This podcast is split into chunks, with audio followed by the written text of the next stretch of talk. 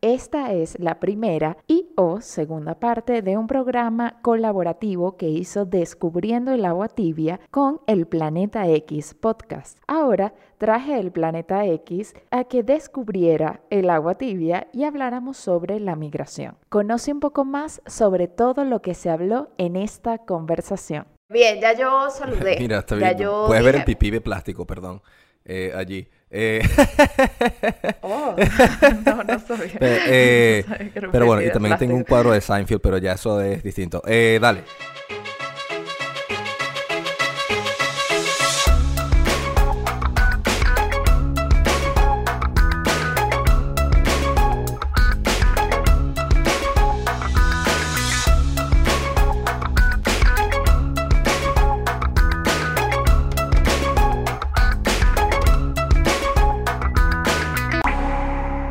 Hola a todos, bienvenidos una vez más a Descubriendo el agua tibia. Yo soy María Angélica Ramírez y te doy las gracias por acompañarme en este nuevo descubrimiento.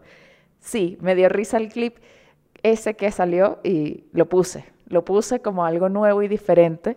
En esta oportunidad tendré la primera conversación del podcast. Como parte de la colaboración de Descubriendo el agua tibia con Planeta X, quisimos hacer este episodio que sería el primero o el segundo, depende del orden en que estés escuchando estas palabras. La otra parte es una pequeña, bueno, no pequeña, larga entrevista de 90 minutos casi, en la que no es una entrevista como tal, también es una conversación que hice con el planeta X, en donde hablo sobre los orígenes de descubriendo el agua tibia y otras cosas también que surgieron como toda buena conversación. Yo tenía mucho miedo de esa conversación, sinceramente, pero al final no salió mal, aunque sí dije tantas groserías, porque claro, me relajé, era una conversación y yo normalmente en el podcast no digo nada. Pero bueno, ahí como la gente que ya me conoce ya sabe que soy así y la gente que no me conoce, bueno, verá una faceta mía un tanto más relajada. En esta oportunidad, como yo sabía que Planeta X iba a visitar a Descubriendo el Agua Tibia, yo quise poner mis reglas y dije, bueno, vamos a hablar de un tema en específico.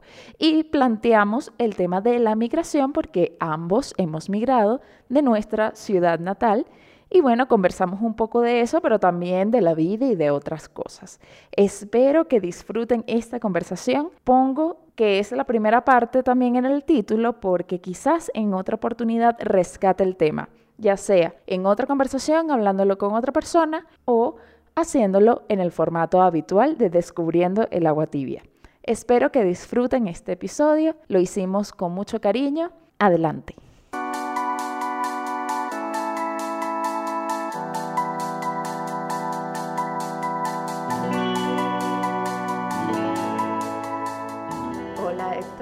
Estás? Hola, María Angélica, ¿cómo estás? ¿Cómo está, ¿Cómo está todo por allí? Excelente, excelente. Bueno, este es el segundo o primero, o el primero y el segundo audio de también una versión que vamos a hacer en Planeta X, que es el podcast de mi amigo Héctor. Háblanos un poco de Planeta X, Héctor. Bueno, muchas gracias por invitarme acá de- al- a, tu podcast, es brutal. Bueno, eh, para hablarte un poco entonces de, de qué va esto y luego, bueno, te sigo jalando bolas aquí después. Eh, exactamente el Planeta X, bueno, es un podcast que yo comencé a grabar desde la cuarentena. Eh, yo había intentado grabar varios podcasts eh, en el pasado, pero como toda forma natural de un podcast, siempre los había dejado en tres episodios o dos episodios y estaba en mi computadora y como de una hora, o grababa que si 20 episodios y jamás como los sacaba al aire.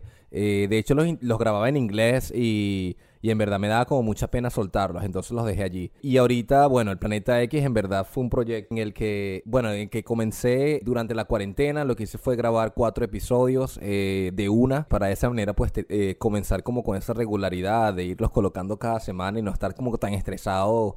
Eh, colocándolos una semana o produciéndolos una semana antes. Como, Eh, como yo, que yo hago eso. es que es difícil, ¿verdad? Porque, oye, imagina, tienes que... eh, toda tu vida normal más, porque bueno, esto todavía, sabes que mi podcast, no sé cómo es el tuyo, pero mi podcast tiene un sponsor que son los hijos de nuestras madres pobres. Y entonces, ese, como ese es el único sponsor, pues bueno, entonces tengo que, sabes, para seguirle poniendo dinero, pues bueno, X. El punto es que para hacerlo cada semana y hacerlo más eficiente, eh, decidí grabar eh, un montón de audios cada semana. Ahora, lo decidí llamar el planeta X eh, porque bueno, en, Venezuela se tiene como, hay como una palabra que es como algo que nosotros le decimos cifrinos, ¿no? Como que lo que hablan los cifrinos, que es que le, algo cuando uno, algo... Sí, o aniñados o gente que de... Sí. De, sí, sí, sí. de alta alcurnia. Ah, gente, de, gente de papá y mamá, gente aniñados y yo creo que ya esa, esa clase ya no existe más en Venezuela, pero cuando existía, muy triste, eh, pero cuando existía, eh, nosotros teníamos, ellos eh, decían mucho la palabra X, oh, esto es demasiado X, ¿no? Que de X en inglés puede ser como whatever, y como, bueno, estoy como en un mundo lejano, ¿no? Como es un planeta, entonces le decidí llamar, bueno, el planeta X. También el planeta X es supuestamente el planeta que iba a destruir la Tierra en el año 2000 cuando Nostradamus hizo la profecía. Y Ercolumum, me acuerdo yo clarito de Ercolumum. sí.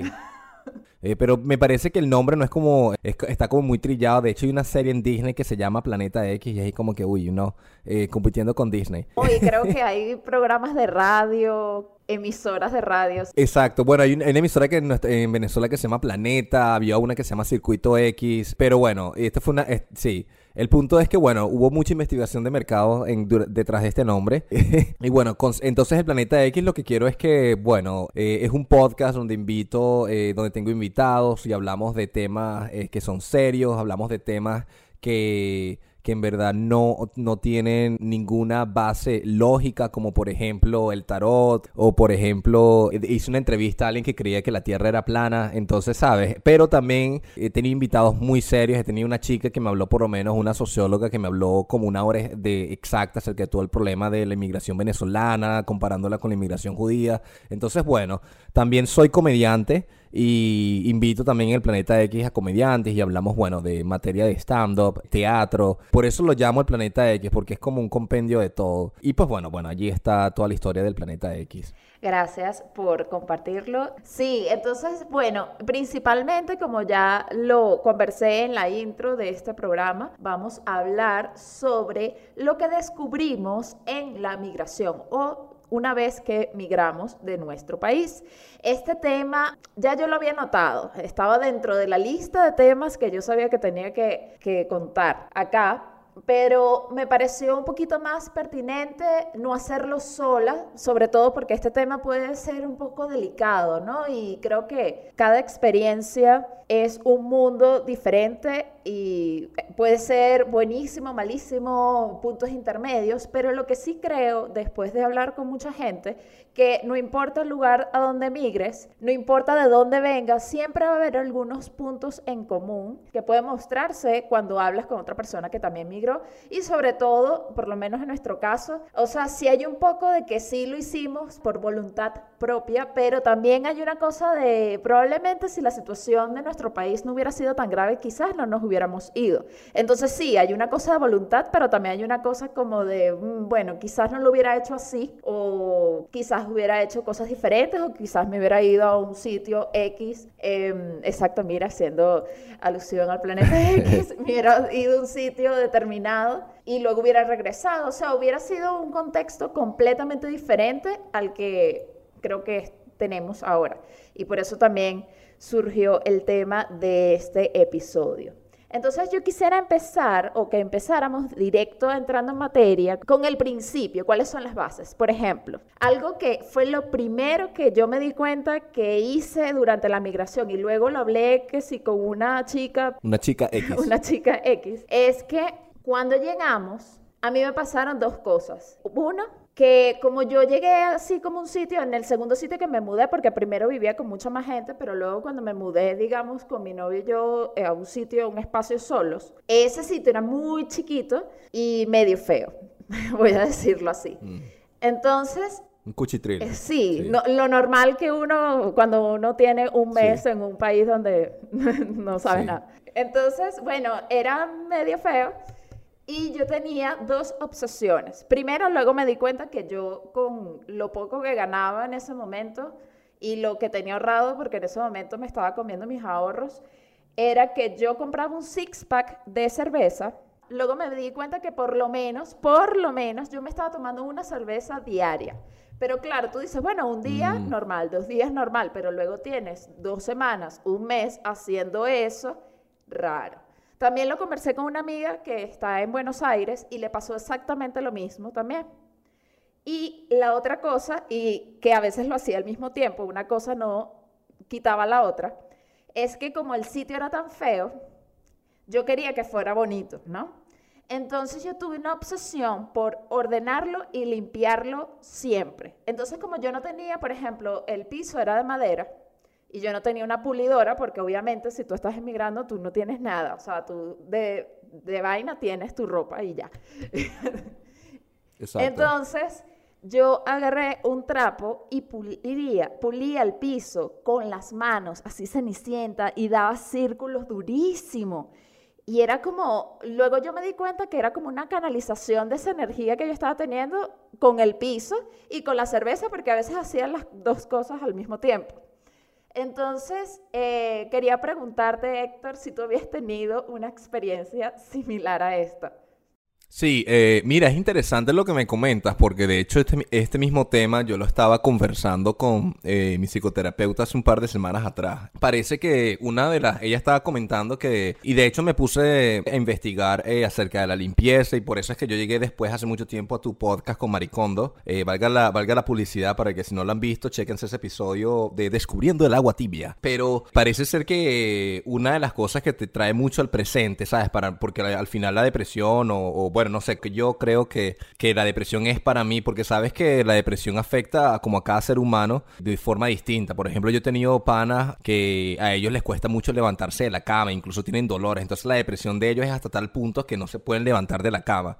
En mi caso, sí se relaciona mucho con lo que tú comentabas, por lo menos en tu caso fue el alcohol, en mi caso fue por lo menos la marihuana, o sea, yo fui me monte muchísimo porque bueno, estaba acá solo y X, me metí como en ese mundo y bueno, de, después de mucho tiempo ya estoy limpio, pero obviamente algo que ayuda mucho es exactamente lo que tú comentas, la limpieza. Y bueno, si alguien escucha, en verdad no tienes que limpiar toda la casa de una. Una de las cosas que a mí me ayuda mucho o que me ayudó mucho a salir de eso es tipo eh, cuando uno va a hacer ejercicios, ¿no? El ejercicio es brutal, es importante. Si alguien escucha que bueno, que hacer ejercicios es súper importante porque ayuda mucho como a controlar todos los vicios, ¿no? O sea, como que uno se concentra y no sé cómo fue en tu caso o algo que, que donde tengas que mover el cuerpo. Sabes que cuando uno, no sé si te ha pasado que cuando tú quieres hacer ejercicio, eh, hay días en que tú no quieres, ¿no? Entonces, para mí, una de las cosas que me ayudó mucho a observar la depresión fue esa, tipo, la depresión de estar solo, ¿no? Cuando estás inmigrando y todo el rollo. Hay días en que tú no quieres, mira, no quieres limpiar la casa o no quieres ir o levantarte a trabajar.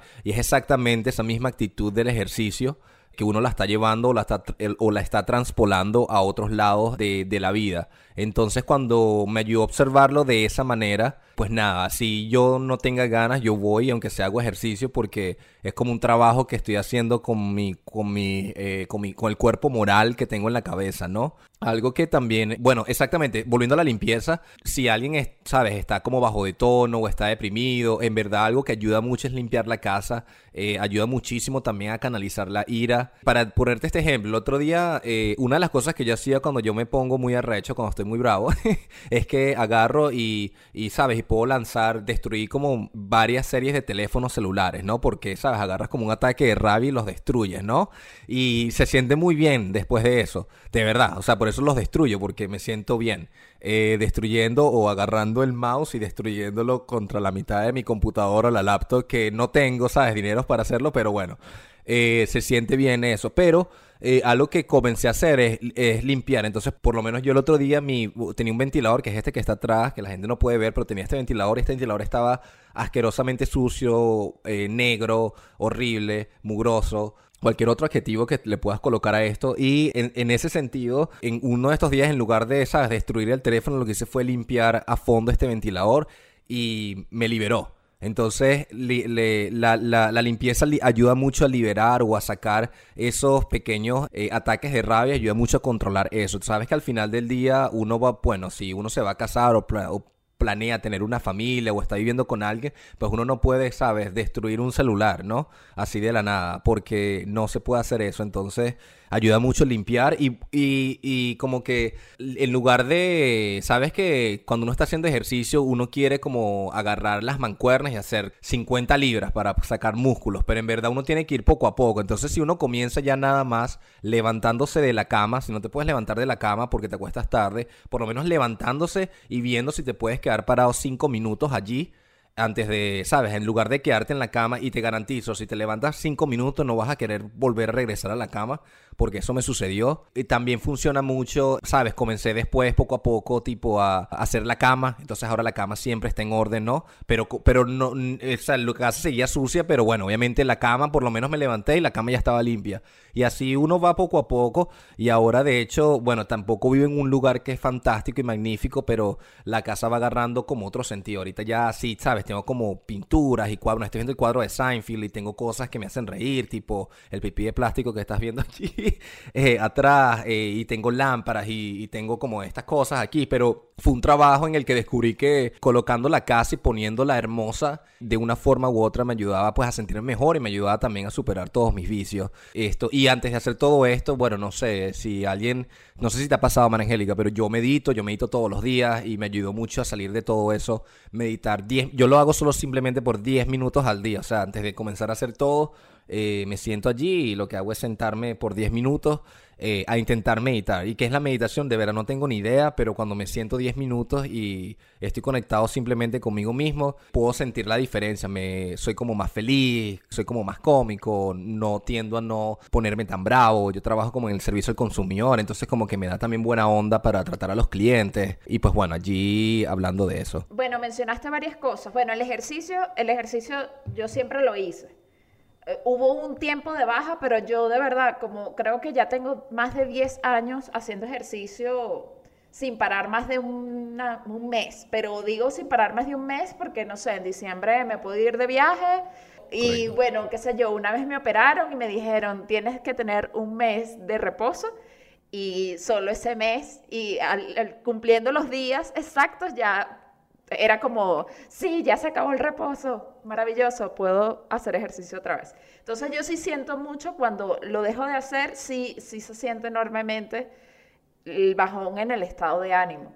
Pero la otra cosa que también mencionaste es que lanzabas las cosas y yo también solía lanzar el celular, pero luego que hice también unos ejercicios como en un sitio que se llama el arte de vivir, ahí yo aprendí técnicas de respiración y luego entendí que todo en la vida se basa en respirar, entonces incluso tu estado de ánimo, si tienes mucho sueño, o sea, tú cambias la manera de respirar y te puedes incluso afectar eh, cómo te sientes. Yo no los hice más, eh, o sea, pero en ese momento sí los había hecho full, porque luego me di cuenta que yo vivo a 3.000 metros sobre el nivel del mar. En ese momento, cuando yo respiraba, o sea, necesitaba respirar mucho más de lo que usualmente respiraba para yo hacer una inhalación profunda, porque aquí no hay tanto oxígeno. Entonces en ese momento más me molestaba porque conectaba directamente con el factor que hace que yo, que yo sienta que ya no estoy en el sitio que yo siempre estaba acostumbrada a estar. Entonces por eso lo dejé de hacer. Pero sí, sí como que cuando me daban esos ataques de ira yo me relajaba respirando, eso era una, una fija. Y la otra cosa también que mencionaste es que yo luego también me di cuenta que estar bien desde una vez desde casa influye muchísimo. Y estar bien desde casa es mantener un orden, mantener una limpieza. A veces eh, yo me, o sea, a veces discutimos mi novio y yo, no, pero es que yo cambié este sitio de lugar y en los clásicos, ay, que yo puse esto aquí, ay, que tú quieres limpiar todo cada rato, cosas así. Pero quitando eso, realmente se siente paz cuando tú ves la vaina limpia y ordenada. Entonces... Sí, está siendo responsable, ¿no? Sí, bueno, en mi caso tal vez tú lo ves así y está bien también, o sea, no es que está mal, sino que yo lo veo como que me da paz, simplemente me da paz. Es que hay un ruido visual ahí, es como cuando tú ves un diseño muy cargado. Para mí eso es el desorden, mm. es algo visual. Y entonces veo todo, cuando ya lo veo vacío o limpio, es como, ya. Ya, me da relajación solamente de verlo. Sí. Entonces, em, algo que aprendí también en esto es que cuando tú estás bien desde casa, y desde casa incluye sentirte bien con el espacio en donde duermes, por lo menos, influye mucho al momento de tú enfrentar la calle. Si tú estás mal en casa, enfrentar la mm. calle es la cosa más horripilante del mundo.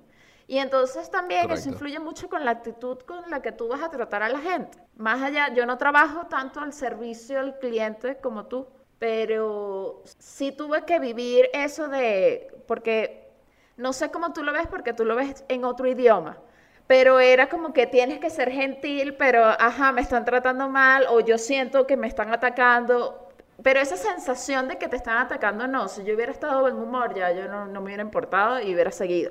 Pero a mí me decían al principio un comentario negativo y eso ya toda la semana me la podía arruinar. Que luego ya yo luego aprendí a vivir con eso porque una estupidez, o sea, que, que, un comentario de una persona que realmente no te importa, o sea, te afecta en tu estado de ánimo, ¿no? Entonces, pero eso tiene mucho que ver con cómo te sientes tú por dentro. Entonces es eso como que, como tú te sientes desde adentro, es como también te ayuda a enfrentar el mundo exterior. Sí, no, eh, eh, eh creo que es interesante. También ayuda mucho a entender... Eh, eh, qué tipo de persona es cada uno, ¿no? Por lo menos en tu caso y el mío, o, siento que, bueno, no sé cómo es en tu caso, pero, pero creo que somos muy similares, pero en el sentido de que tú eres una persona creativa, de hecho tienes un podcast, ¿sabes? Y tienes como varias ideas en la cabeza. Y igual me pues, sucede a mí, que también soy una persona creativa y, bueno, ya lo que yo descubrí es que si yo no creo, pues me, me bajo de tono, ¿me entiendes? Entonces tengo que estar creando. Y creo que esa intensidad a la que tú te referías antes de cuando alguien te dice algo y, te detonas, es de, de personas muy creativas a mí también me pasa lo mismo. Yo soy, yo, bueno, yo creo que en el, antes era más sensible que ahora, pero yo soy una persona súper sensible.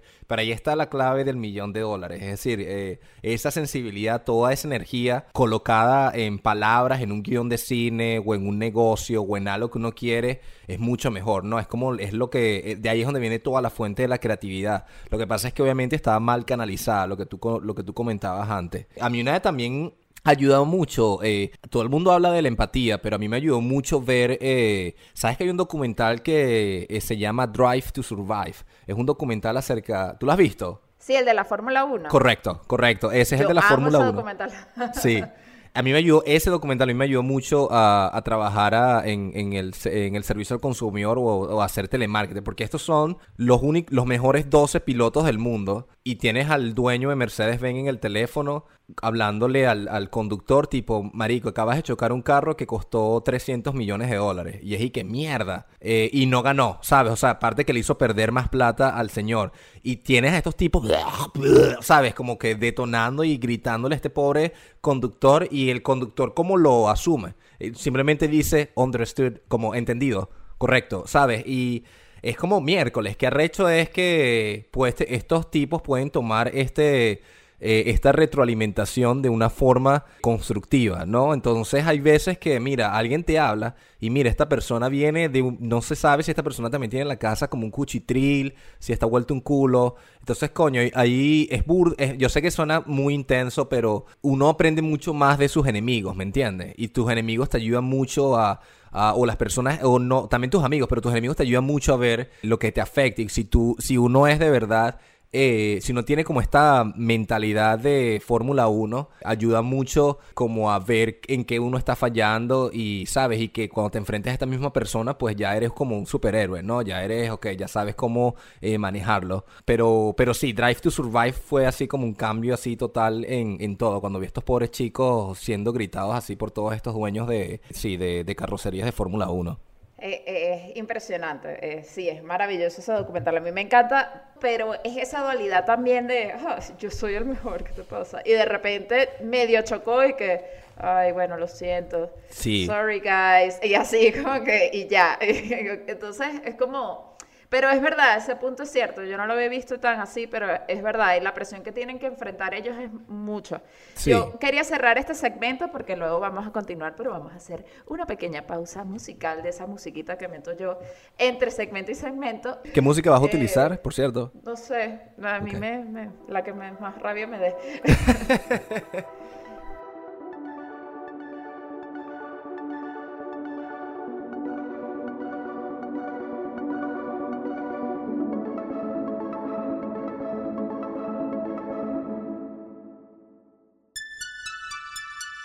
Recuerda que puedes comunicarte directamente con Descubriendo el Agua Tibia a través del Instagram arroba Descubriendo el Agua Tibia o el grupo de Telegram Descubriendo el Agua Tibia Podcast o a través del correo electrónico descubriendo el agua tibia pod arroba gmail.com.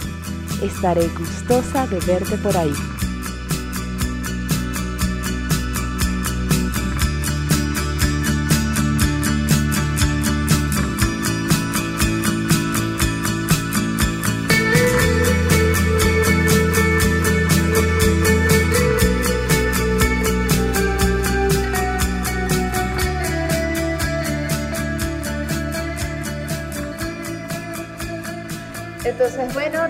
Regresamos y seguimos aquí hablando de la migración con Héctor Rivas de Planeta X. Ahora, porque sí, ya hemos medio rozado el tema de la depresión, que es algo que existe, sabemos que está ahí y que mm, muchas veces uno no se atreve a decirlo más allá de por lástima, es porque, ay, deja, deja la tontería, que no sé qué, porque tenemos como una cultura muy, como, no te puedes deprimir, no puedes estar triste, solo puedes estar molesto y feliz. Correcto, exacto, sí. Entonces... Y por la vida eh, ciego, sí. Sí, pero a la vez y también es parte de nuestra cultura, también me di cuenta que es como que, bueno, sí, me siento mal. Bueno, yo me di cuenta que me estaba deprimida como después de dos años, algo así, eh, después de haber migrado, que tenía dos años deprimida. Pero bueno, quitando eso, mm, también te lo, como que no lo afrontas tanto, y esto también depende de cada quien y de la situación de cada persona pero también hay algo dentro de ti que es la supervivencia. Y la supervivencia hace que te guardes la depresión o lo que sea que tengas por un rato, porque tienes que sobrevivir y tienes que comer y tienes que pagar el alquiler y tienes que seguir con tu vida. Porque si no, o sea, no hay opción. Si no tienes casa para dónde llorar. Exactamente, exactamente. Entonces quería que me contaras más o menos ¿Cómo lo sentiste en ese sentido? Bueno, sí, no, yo seguía, bueno, obviamente creo que la, la necesidad también te hace como que, ¿sabes? Como que trabajar, ¿no? Es como que, bueno, si estés deprimido, igual sales allí a echarle bolas, ¿no? A mí lo que sí me, lo que sí me sucedía, lo que sucede también con, no, no lo sé, con la gente que es muy pobre también, es que o te quedas allí en ese estado o, o si no, no subes, ¿me entiendes? Entonces obviamente para subir de otra clase social o para, ¿sabes? Seguir echándole bolas o, o simplemente, ¿sabes? Que los, los seres humanos, yo pienso que los seres humanos son Así como tienes a Superman que lanza como rayos láser, ¿sabes? Y tiene super fuerza y tienes como a linterna verde con la linterna, obviamente. Creo que el poder, el superpoder de los seres humanos es siempre como ver el futuro de una forma, tener como esperanza, ¿me entiendes? Sabes que la esperanza es lo último que se pierde, esa historia de la, esa historia de la mitología griega. Yo creo que, que, que es verdad, que uno, si uno, uno siempre tiene que ver las cosas como positivas, si las cosas estén mal, así todo esté muy negro.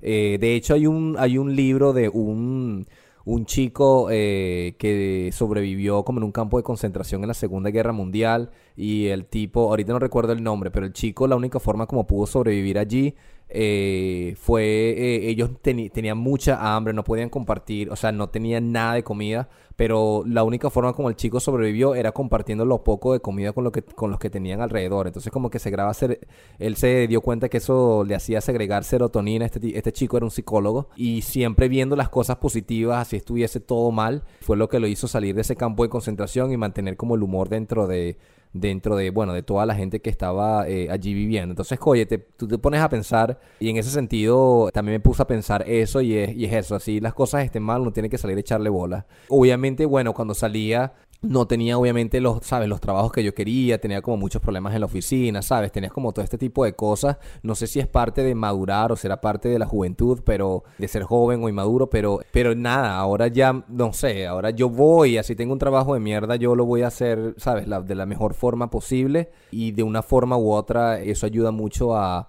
nada, que la vida se vea, sabes, tenga como más color o se vea de una forma eh, distinta y sea más amena. No sé cómo tú lo ves allí. A mí me pasó que también tiene mucho que ver con la actitud. A veces incluso eh, no tienes un trabajo entre comillas tan malo, pero tú por tu por tu mente, porque como tú lo estás llevando mal, lo ves malísimo. Y también puedes como, como, ay, no, esto es horrible, ay, esto, no sé qué. Entonces luego hablas con otra persona y dices, pero wow, estás en un sitio maravilloso y tú no, lo ves horrible. Y luego también yo me pasaba que yo hablaba con otras personas. Entonces yo tenía como, siempre me estaba quejando. Por ejemplo, si un día tenía frío, por decir algo, entonces veía al que, al que estaba en un sitio con calor y que no, pero por lo menos tú tienes calor y entonces no, por lo menos tú tienes frío. Entonces luego yo me di cuenta que entre la gente que habíamos migrado teníamos siempre el mismo inconformismo, pero en situaciones diferentes. Pero era el mismo, la misma sensación como que de inconformidad, pero no en el, en el punto positivo, sino mal, de queja, desde la queja, desde no me gusta, desde estoy arrecho, desde estoy molesto, etc. Pero lo otro también que iba a decir con lo que tú dijiste es que cuando tú ya pones objetivos, ya todo, como que todo se aclara. Es decir, puede que en este momento, supongamos, no tenga el empleo que quisiera tener en mi vida pero si te pones como que, que eso lo aprendí hace poco, de hecho, como que si te pones un objetivo, bueno, este, con este empleo yo gano tanto, gasto tanto y puedo ahorrar tanto. Es decir, en un año yo puedo hacer esto y esto y esto. Ok, entonces cuando hago esto y esto y esto, voy a hacer esto, esto, aquello otro. Entonces los objetivos te dan una visión te dan una meta, te dan un sentido, entonces así tú, entre comillas, no disfrutes tanto estar ahí, pero ya tú sabes que es, entre comillas, por un tiempo limitado, porque tú sabes que hasta, que tú cumplas el objetivo, ya tú vas a cambiar esa situación. Eso, eso siento que, me ha ayudado mucho a, a verlo desde otro punto de vista distinto, porque, o sea, yo me molestaba absolutamente por todo. O sea, más o menos casi siempre estaba molesta por todo. Y también eso, eso, yo sí creo que, que, también lo mencioné en el episodio de juzgar, criticar y envidiar, que luego tú atraes y, y sin estar muy místico, luego tú, tú luego empiezas a rodearte con gente que también, si tú te quejas, tú empiezas a rodearte con gente que se queja cada rato. Si tú te la pasas juzgando, vas a rodearte con gente que, que juzga cada rato. O si tú, no sé, eres lo que sea, no sé, eres mala persona, te vas a rodear con gente. Así tú crees que eres buena persona, pero tú estás como proyectando eso y eso es lo que vas a recibir. Y yo recibí bastante de eso. Eh, pero pero una vez que sentí que cambié de actitud, fue increíble. O sea, como que ahora me siento mucho más tranquila.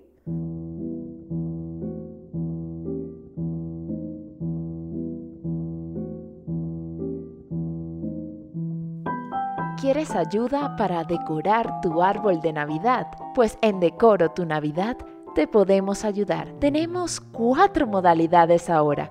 1. Decoro tu árbol de Navidad. 2. Decoro y compro tus nuevos elementos de tu árbol de Navidad. 3. Alquila tu Navidad. Y 4. Navidad Online si necesitas asesoría online o quieres inspiración o deseas algunos tips importantes para la decoración hermosa de tu árbol de Navidad, contacta a arroba decoro tu Navidad y lo haremos posible.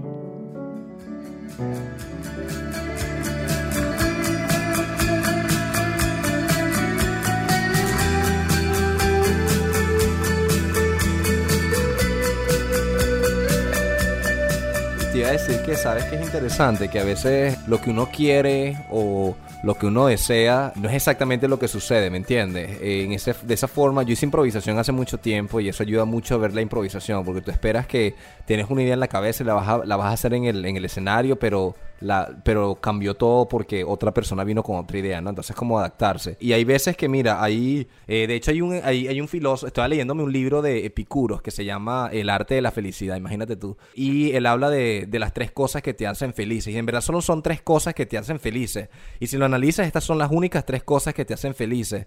Eh, y creo que lo dije en el episodio que tú grabaste. Eh, una son los amigos.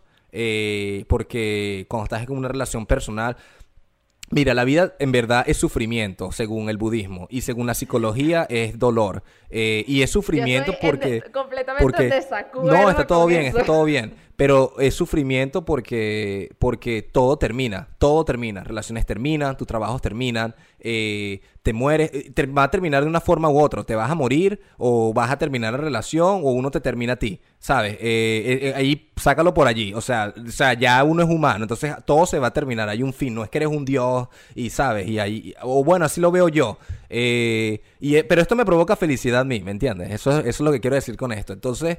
Es, que, es que, claro, bueno, no, pero aquí estoy atacando solo con un argumento de esto último y para tú puedes continuar y luego ya yo luego digo. Pero es que si tú dices que toda, bueno, si tú dices no, si según la psicología y algunos filósofos dicen que la vida es un sufrimiento porque todo termina, en realidad, si las si las cosas no terminaran y fueran eternas, también sería un sufrimiento eterno si me baso en esta misma filo o sea, en este mismo no, argumento. No, porque no estoy en desacuerdo porque estás utilizando el mismo argumento que están utilizando. Eso sea, eso es una falacia, Tori. No sé cuál es el nombre de eso que tú estás hablando, pero eh, no, pero no en verdad el, el, punto es que eh, en mi caso, eh, o por lo menos en mi caso particular, lo que quiero comentar con todo esto para entonces analizar eso que tú estabas hablando antes, para volver al punto, es que, que en verdad que sería realmente bueno para tú. Entonces, oye, mira, realmente bueno para mi vida, mira, eh, no, o sea, sé que ahorita, mira, no tengo mucho dinero, pero algo realmente bueno sería tener como recursos suficientes, obviamente basados en un cuerpo moral en el que tú seas responsable para que, oye, puedas, eh, ¿sabes? darte lujo, ¿sabes? Por lo menos agarrar y capaz invitar a, tu pareja una vez a la semana, comerse algo, ¿me entiendes? Lo que, lo que quiero comentar con todo esto es que a veces lo que te provoca a ti felicidad no es exactamente lo que tú necesitas. Es, es como el guion de una película de cine. Por ejemplo, en una película de cine cuando uno está escribiendo uno tiene lo que un personaje quiere, pero en verdad lo que un personaje necesita. Eh, por, por ejemplo, New, él quiere... Eh, ser el elegido, pero él necesita morir primero para poderse convertir en el elegido, aceptar que él es un mortal. O si lo colocamos en, en por lo menos 500 días con Summer o Eternal Sunshine of the Spotless Mind, él quiere eh, tener una relación con esta chica de cabello azul y no terminar la relación, pero lo que necesita es terminar la relación para entender que alguien borró toda su memoria y pues bueno, llegar al final de la película. Entonces a, veces lo que uno necesita no es exactamente lo que uno quiere y cuando uno en verdad descubre lo que uno necesita, las cosas se ven así como más eh. Y es exactamente como el guion de una película. Cada uno es un, el superhéroe de su propia película y, algo tuyo tiene que morir, esa depresión tiene que morir o tiene que pasar y cuando a eso se muere te transformas en este héroe responsable que salva vidas, que tiene un trabajo, que es periodista, que tiene una novia, ¿sabes? Y, creo que sí, para mí me pinta mucho por lo menos, o sea, yo sé que bueno, que o cada uno, esto como lo sea, pero a mí me funciona mucho ser responsable en mi caso. Claro, yo lo que creo que aquí tenemos como una concepción de la responsabilidad como asociamos responsabilidad con algo negativo, con algo aburrido, con algo de ser maduro, con algo de cosas que no me van a gustar. Y yo creo que la responsabilidad también tiene que ver con cosas que te gustan. O sea, tú decías, no, que yo quiero hacer, lograr todos estos, tener todos estos logros en mi vida pero tengo que ser responsable, entonces tengo que limpiar la casa. Entonces yo creo que, bueno, tú puedes empezar limpiando tu casa, por decir algo, siendo puntual, eh, ese tipo de cosas. Pero son esas cosas lo que te llevan también, o sea, la gente que es exitosa no es irresponsable. O sea, que es lo que, eh, esa, más bien esa esas personas son responsables de su éxito, porque tomaron una serie de decisiones que hicieron que llegaran a un punto que uno pueda ver exitoso. Con el tiempo me he dado cuenta que la responsabilidad es algo positivo y que más bien eso puede traer cosas positivas a tu vida, porque tener responsabilidad más bien nos lleva a los objetivos. Más bien la gente exitosa es súper responsable. Yo dudo mucho que, no sé, Jeff Bezos, ay no, yo voy a llegar tarde a la reunión importante que tengo con la junta directiva de Amazon. Dudo mucho que, que Jeff Bezos diga eso. Entonces, claro, más bien como que yo lo que digo es, si tú tienes un sueño, un propósito, una cosa que tú quieres hacer, no tiene que estar desligado. No es como que no, no lo voy a hacer, voy a ser responsable y voy a, no sé. No, puedes ser responsable en eso. Yo creo que incluso hasta, no sé, hasta los niños son responsables cuando juegan, porque Porque si tú le dices a un niño, o sea, tú eres niño y me dices a mí, yo siendo niña, los dos somos niños, vamos a jugar hoy a las 4 de la tarde. A las 4 de la tarde van a jugar. Claro. ¿Sabes? Exacto. Exactamente. Sí, no. Eh... Nos desviamos por aquí, pero bueno. No, no, no, no, no, está bien. No, sí, exactamente. Eso es. Eh, eh, sí, la responsabilidad, ¿no? Eh, y es, sí, no, y es difícil. Eh, lo que pasa es que también, oye, mira, como uno llega a ser responsable, o sea, uno tiene que ser primero, bueno, irresponsable, ¿sabes? Destrozarse toda la vida en la juventud para que uno como que agarre cabeza, ¿no? Pero sí. Sí, yo creo que más bien también ser responsable es simplemente tomar conciencia de las decisiones que uno toma. Correcto. Que también tiene que ver con no quejarse. Porque yo me quejo, pero luego si tú ves la situación de la que te estás quejando, la decidiste tú por una serie de decisiones que llevaron a una u otra decisión, pero la decidiste tú. Cuando tú entiendes eso, dices, ah, no, entonces yo tengo el poder para yo decidir un, algo diferente. Sí. Así sea que, sabes, hay veces que, bueno, el ser humano a veces tenemos unas cosas tan locas como que no me gusta esa vaina puesta, no me gusta esa vaina puesta. Te estoy hablando de una decisión absurda coño, quítalo de ahí, punto, ya se acabó. Sí. Bueno, sabes, para hablándote, por lo menos un punto así concreto. El otro día fui un viaje con unos amigos, eh, se fueron aquí a un lugar que se llama Quelona y rentamos una casa y fuimos allí y fuimos como por dos semanas, como, como por cuatro días, perdón, ojalá fuese dos semanas. Y, y aquí es como muy raro porque, bueno, aquí fuimos allí y estos tipos jóvenes, ¿no? Sabes, en cualquiera, la casa toda destrozada, eh, y, en verdad tú te puedes encargar de que el, ambiente, o sea, cuando Epicuros por lo menos habla de la felicidad, de que tú tienes que vivir con amigos, él no solo habla como de, de ¿sabes? Del libertinaje, eh, que, es, que es la diferencia entre la felicidad, la felicidad porque muchos, muchos asociamos la felicidad con el libertinaje. Y, por ejemplo, algo que en mi caso yo hacía era limpiar todas las mañanas y hacer el desayuno. Y, y de una forma u otra eso estaba, eh, no es que estoy diciendo que yo soy la mejor persona del mundo, pero eh, lo que quiero decir es que eso daba pie a que las otras personas hiciesen algo similar en la tarde o en la noche y de una forma u otra, cuando nos reuníamos en la noche a, tomarnos unas birras y la, y la vaina, estábamos, estábamos siendo responsables de encargarnos de proteger la felicidad, ¿no? Así como se tiene que proteger la libertad en los países, creo que es importante también ese detalle, ¿no? Proteger la felicidad y que la felicidad no es solo libertinaje. No, no, sí, en eso, en eso sí. Y cuando cada quien hace, cumple su función o tiene su, cumple su parte, ahí es cuando realmente se dan los buenos grupos. Y... Incluso el inútil en una fiesta es importante. En, serio, hay una persona, mira, yo el otro día fue una fiesta y estaba viendo este, este carajo, este carajo no estaba haciendo nada. Unos estaban hablando, otros estaban tomando birros, otros estaban fumándose sus vainas este carajo era el encargado y este era el, tipo más inútil del mundo, no limpiaba, no hacía nada, pero él por lo menos colocaba la música y colocaba buena música, ¿me entiendes? Dije que marico era poner la música. Correcto, dije que marico, que arrecho es que la este su función es tan mínima, pero es tan importante porque se como que daba pie a que se, sabes, todo el ambiente cambiara, no sé, era eh, era importante. Sí, hablando ya de fiestas y de amigos, quiero ya para ir como cerrando, yo creo que el valor de la gente y las relaciones, como es complejo, vamos, o sea, no es que vamos a, no es que se va a terminar ya el podcast, pero vamos a hablar de esto. Em, el valor de la gente y de las relaciones. Wow, eso es una de las cosas que yo aprendí al emigrar.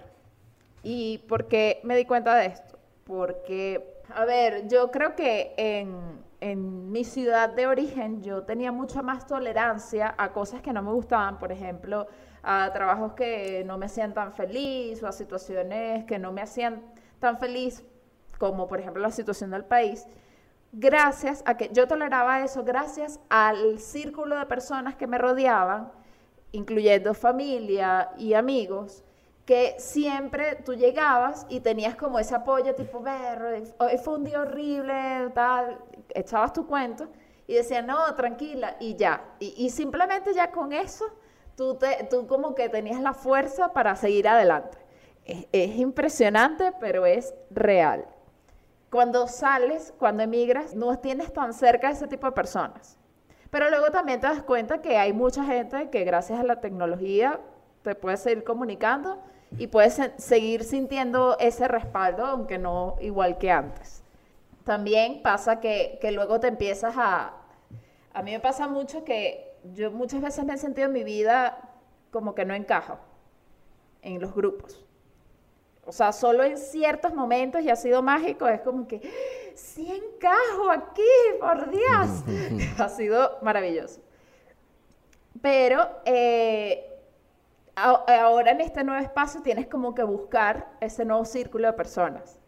Y también llega a ser como un poco cuesta arriba o no, depende de la experiencia de cada quien, porque claro, tú tienes un background de gente que tú conoces a lo largo de tu vida en tu país y luego sales y no tienes cero background, no sabes ni siquiera dónde estás parado y luego, bueno, te tropiezas con cualquier persona.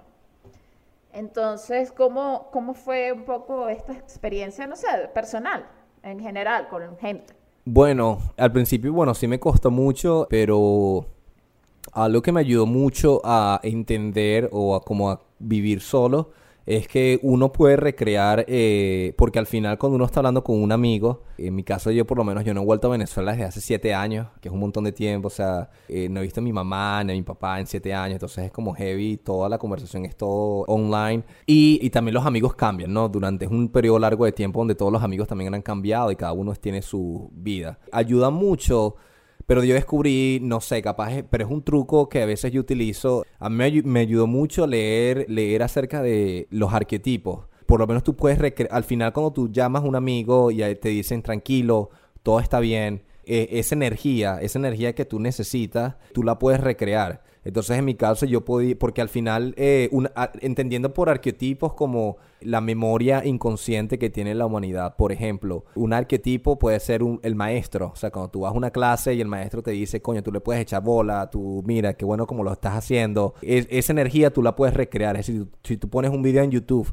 y tú escuchas una clase acerca de cómo ser mejor persona, estoy seguro que te vas a sentir igual de bien. Entonces, yo sé que suena muy balurdo, pero en mi caso yo podía recrear eso. O sea, hay comediantes, tuve la, la, la, dicha de conocer a, a comediantes a través del internet, donde, ¿sabes? pedazos de audio donde yo podía también recrear esa energía y era todo lo que necesitaba como para, ¿sabes? Recargarme ir a hacer ejercicio y sentirme bien conmigo. Y a veces creo que uno, dependiendo si uno sabe observarse mucho y entender mucho su cuerpo y sus aptitudes, cuando antes de que uno caiga en ese hoyo, es bueno saber, oye, mira, yo por, por lo menos yo llevaba un diario. Ahorita yo volví a hacer el diario, ya después lo boté, pero pero oye, mira, cuando estoy en este punto tan bajo que, que, generalmente me ayuda a salir de allí, entonces, oye, comprar chocolate o puedo recrear de una forma u otras esta energía para que me haga sentir un poco mejor. Y suena muy, uy, tú eres raro, pero en verdad, si uno está solo, uno se las ingenia, ¿no? A veces, coño, hay gente que capaz ve un gato y, ¿sabes? Y lo que necesita es un gato y abrazarlo, ¿no? Y un animal y ya. Y en mi caso fue eso. Yo tuve, creo que el internet ha sido como una parte vital de mi vida eh, en eso. También hay veces que si uno, sabes, en la calle uno se encuentra uno que otro día, entender que hay veces que uno quiere respuestas, en mi caso, a veces que yo quiero las respuestas que sucedan ya, pero mi tiempo humano es distinto del tiempo humano de otras personas. Entonces, hay veces que uno va por la calle y uno se consigue a alguien, en lugar de uno quejarse y de llorar, sino aguantar, aguantar ese problema, como cuando uno está escribiendo y uno está buscando como una buena idea y en verdad la idea no llega nunca y es aguantar y sentarse en esa silla con ese, ¿sabes? Con la cosa ahí titilando en Word y todo en blanco y si uno aguanta una hora allí, al final la idea aparece. Entonces, saber ah, si uno está pensando o está buscando la solución, la solución va a aparecer, capaz aparece en tres días como aparece en un mes, pero, pero es un acto de paciencia y mientras ese acto de paciencia, mientras esa respuesta llega, pues eso, recrear eh, esas energías de una forma, eh, de una forma u otra. En este caso, bueno, chocolate me ayudaba mucho. Eh, obviamente yo hacía ejercicio para no ponerme gordo. No era que me comía una barra de chocolate, ¿sabes? No era toda una un perol de chocolate siempre, pero, pero, coye, había momentos en que, mira, el chocolate me pone de buen humor. Entonces, pum, Allí me, me, colocaba eso. Cuando necesitaba un amigo, bueno, me iba al internet y colocaba Bill Burr, que es como mi comediante favorito. Y él tiene, tiene un podcast y, él, y, él, y bueno, y hay varios pedazos de podcast con avisos de Bill Burr. Y hay gente, gente eso, quejándose. Y él le respondía a esta gente y generalmente sus respuestas eran, resonaban como que cuando lo yo, con, con conmigo. Y bueno, eh, obviamente eh, eso, el poder del ser humano es siempre tener esperanza. Entonces, oye, si tus sueños son, no sé, eh, es montar una empresa o hacer lo que sea, oye, ver videos de tipos montando empresas y eso generalmente y uno encuentra motivación como para salir de esos momentos oscuros. No sé cómo, cómo tú lo ves allí, María Angélica. Sí, bueno, yo en ese sentido, más que con las relaciones este, personales, yo encontré un refugio muy bueno en los podcasts, que lo mencioné también en, mm, en el episodio que salgo yo del Planeta X. que ahí sí como que, wow, yo sentía que ellos me hablaban a mí, que yo hablaba con ellos, porque hablábamos como el mismo idioma, aunque ellos no me escuchaban. Sí. Yo ahí encontré mucho, y eso que eran eh, podcasts de, o sea, no eran ni siquiera mi misma nacionalidad, pero de verdad que me sentía bastante cercana porque ya de una vez con el, el buscador de, bueno, no Google, sino el buscador de los podcasts de, de la plataforma, buscas, ah, quiero escuchar sobre X pones el tema y ya, y ya eh, logras como sentirte identificado, no porque estás buscando algo, es la personalización de la amistad, sería así, pero a través de unidireccional, del podcast hacia mí. Sí, ahí yo encontré un buen refugio. Eh, gracias a los podcasts fue que yo como que también me relajé un poco. Eso fue el primer paso para mejorar el podcast.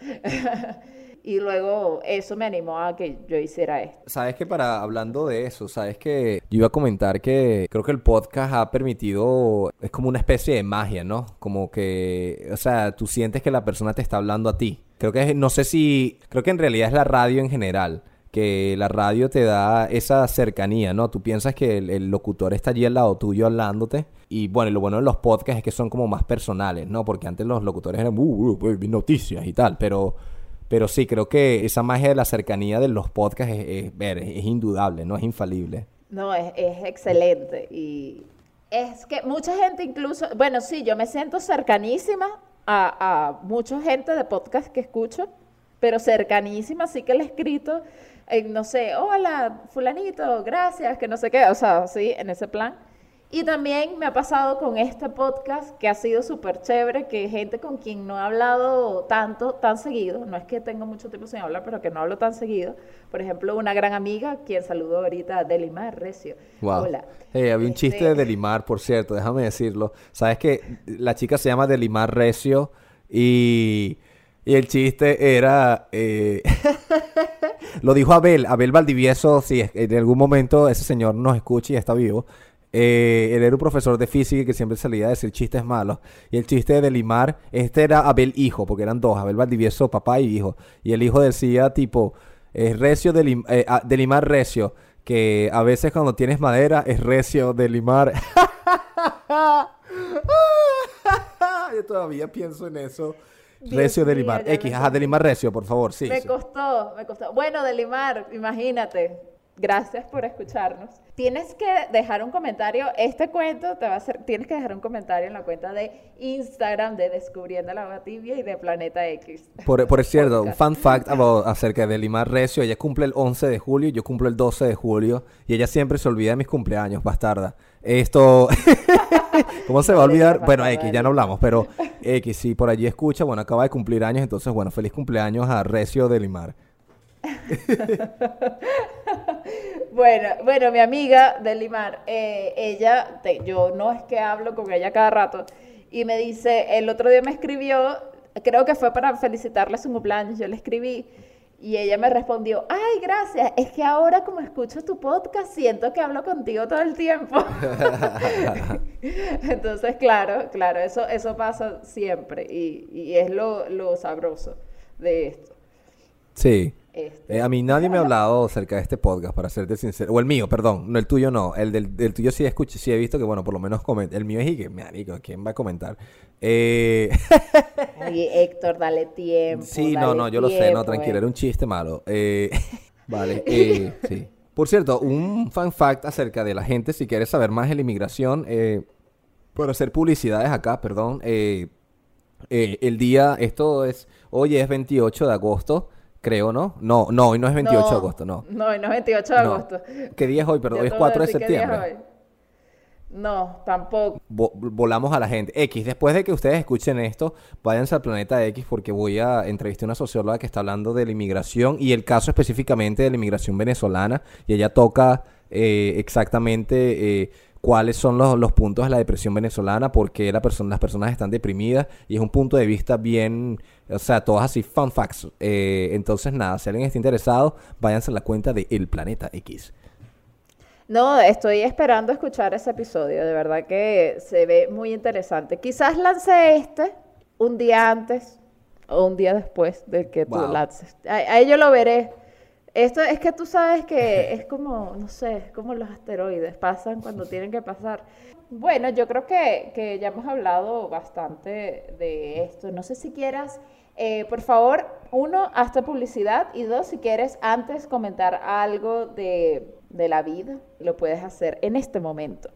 Vale, eh, no, vale, muchísimas gracias por, bueno, recibirme acá en tu podcast. Esto, eh, por cierto, hablando de Recio de Limar, bueno, felicitaciones por ella, que es mamá. No, muchas gracias por recibirme en tu podcast. Está muy, muy fino tu proyecto. Eh, espero que, bueno, que siga siendo lo máximo. Espero que vuele, que se vuelva viral y que la gente todo lo escuche porque está muy, muy bueno. Bueno, además de agradecerte acá, si hay alguien que, bueno, que esté interesado en saber de temas que son serios y que no son tan serios, eh, váyanse entonces a mi cuenta que tengo otro podcast, sale cada todos los viernes, se llama El Planeta X con Héctor Rivas. Esto estoy en todas las plataformas de podcast en las que nadie escucha, tipo, ¿sabes? Pocket Podcast, Radio Tunes, eh, Breaker. Estoy también en Spotify, iTunes, Google Podcast. Podcast sale también en video, sale a través de nuestro canal YouTube. El audio yo lo poncho y queda mucho mejor. Y bueno, si alguien quiere comentar o algo, eh, pueden seguirnos a través de nuestro Instagram, el Planeta X Podcast, y el Twitter, que es el Planeta X.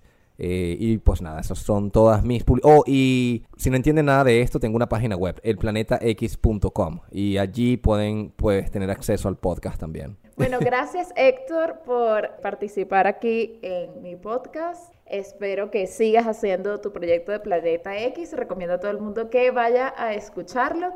Y gracias por estar aquí y seguir descubriendo el agua tibia conmigo, Héctor. Vaya, llévatelo. Y eso ha sido todo de esta conversación. Gracias a Héctor por estar y pasarse por aquí en Planeta X, iba a decir, en Descubriendo el agua tibia. La música que escucharon de fondo fue una recomendación que me dio Héctor, que es de la banda Steel Corners creo que lo dije bien, no lo sé. Y también la canción que voy a poner al final del episodio es una canción de una de mis bandas favoritas, pero que es una canción poco conocida, pero que me recuerda mucho a Héctor, entonces aquí lo voy a poner al final del episodio. Recuerden seguirnos en las redes sociales, arroba descubriendo el agua en Instagram, en el grupo de Telegram, descubriendo el agua tibia, podcast, o escribirnos al correo electrónico descubriendo el agua tibia pod arroba gmail.com y por favor sigan también a Héctor en Planeta X podcast en Instagram, arroba Planeta X Podcast. También tienen un canal de YouTube Planeta X Podcast by Héctor Rivas, creo que es, y también están en Spotify en varias plataformas. Cualquier cosa me pueden escribir y yo les mando las plataformas. Recuerdan también escuchar o ver el episodio que yo grabé con Héctor en Planeta X. Estuvo un tanto divertido. Ahí ustedes me pueden decir en los comentarios si ustedes tienen algún comentario sobre este tema o algo. Por favor, ustedes saben que siempre estoy dispuesta a saber de ustedes y de sus opiniones. Y gracias de nuevo por seguir descubriendo el agua tibia conmigo. Nos escuchamos en el próximo episodio y los dejo con la canción que les decía que es El barro de los amigos invisibles. Disfruten.